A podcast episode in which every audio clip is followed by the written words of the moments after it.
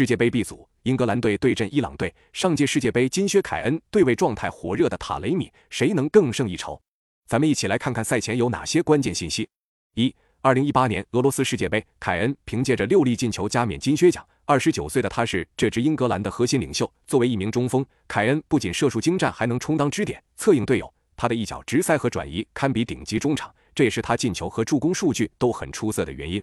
二。伊朗队效力于葡超波尔图队的塔雷米本赛季状态火热，联赛出场十二次，贡献六个进球和四次助攻，在欧冠中出场五次，打入五粒进球。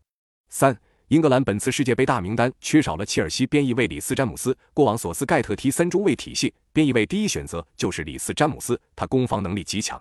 在他缺阵的情况下，还有首战求稳的因素，这场四后卫基本没跑，至于最终是双后腰的四二三一还是四三三，得看临场。四。伊朗的当家球星阿兹蒙本赛季在勒沃库森表现不佳，而且此前对阵波尔图韧带受伤，尽管伤愈归来，最终入选大名单，但竞技状态是一个疑问。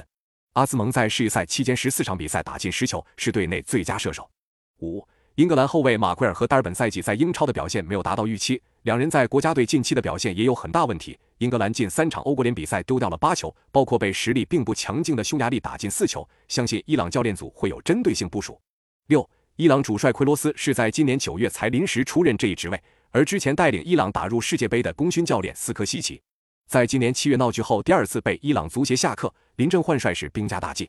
七，伊朗的特点是球风硬朗凶悍，整体协防意识高，团队纪律性高，这对于英格兰来说并不是好事。此前球队欧国联主场零比四惨败另外一支同样打法凶悍、防守出色、纪律性高的匈牙利，本场你更看好谁？